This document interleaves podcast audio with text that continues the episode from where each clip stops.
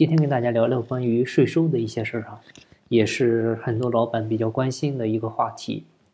就是我们在做公司顶层架构设计的过程中呢，都会提到税收洼地这个词儿啊。一般呢会建议把你的家族公司啊，还有持股平台注册在税收洼地。为啥呢？显而易见呢，就是为了节税啊。但是怎么节呢？好多人不清晰也不理解。所以呢，我们今天主要来捋一下我们企业涉及到的税负啊。其实呢，主要的就那么几个啊：增值税、企业所得税。还有个人所得税，这是占大头的几个。那对大多数企业来说呢，最主要的两个税负呢，就是企业所得税和个人所得税啊。因为百分之二十五的企业税以后啊，你要再交二十的个税，相当于要承担百分之四十的税收。那当然了，我们还是鼓励大家纳税的哈，这个是我们每一个公民和企业应尽的义务啊。那我们今天讲的内容呢，只是说。怎样让企业更好的发展啊？现金流呢能够更好啊？基于这个目的来讲解，大家呢不要有误区啊！别想着什么偷税漏税啊，那个是不对的。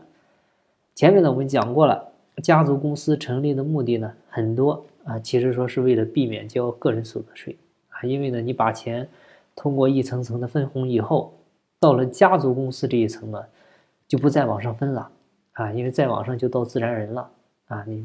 到家族公司这一层就可以了，因为啥？因为现在买车、买房啊，都可以用公司的名义去消费啊。你出去玩、去旅游、去住宿啊，也都可以开公司发票，用公司账户来消费。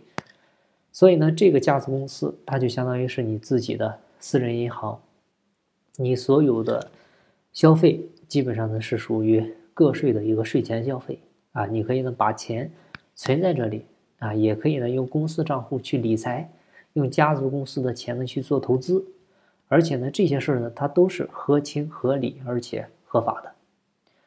但是事实上呢，我们很多中小企业呢，只是在运营公司啊，意识到了这点，用到了这些啊，全部呢也用于了税前抵扣，也可以。但是呢，我们知道很多公司呢，它是合伙制公司，公司的股东呢，不只有你自己一个，公司呢是大家伙的。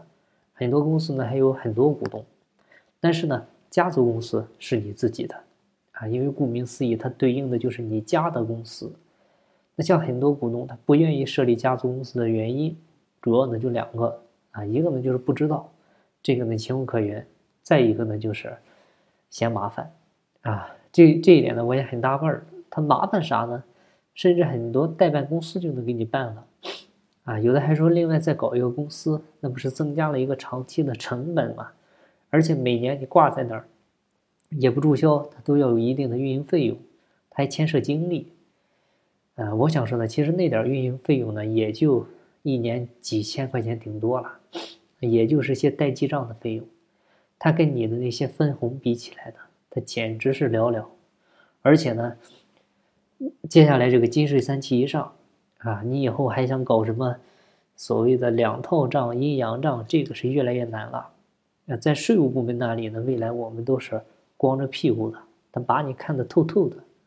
今年呢，也就是疫情影响，为了咱们中小企业能够存活啊，你看前一阵儿这个社保、公积金都有减免，所以各方面的政府也是拖了一段时间。但是随着内循环推动。啊，企业呢，慢慢它都要求你正规起来，所以呢，提前做没啥坏处，啊，因为等暴风雨真正来临的时候呢，不是看谁明面上的屋子比较结实，啊，主要呢是看谁家的地基打得牢，所以这个是家族公司的话题。另外，持股平台的那个税收洼地啥意思呢？它主要是关于有限合伙企业注册地的一个选择，一般呢是自然人直接持股合伙企业了。那经营公司分到分红到这个合伙企业以后呢，在合伙企业里面再分红。那激励对象作为自然人股东，他要把钱分回家，他是要交个税的啊。一般呢就是百分之二十。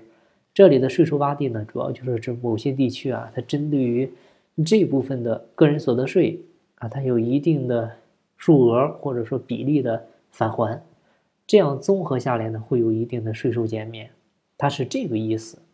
但是要注意的是呢，一般这些税收洼地的设置呢，主要是基于当地政府啊为了招商引资，它设定的阶段性的啊也是区域性的一个税收优惠政策，很少有长期有效的啊，有的呢就是三到五年，甚至有的呢就是一年。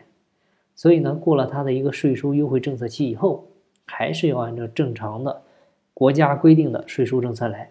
所以呢，政策是随时变的，我们很多企业呢也要跟着调整。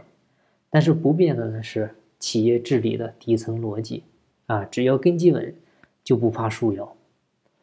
好，今天的分享呢就到这儿，感谢您的收听。有更多股权方面问题，欢迎加我微信，咱们再深入沟通。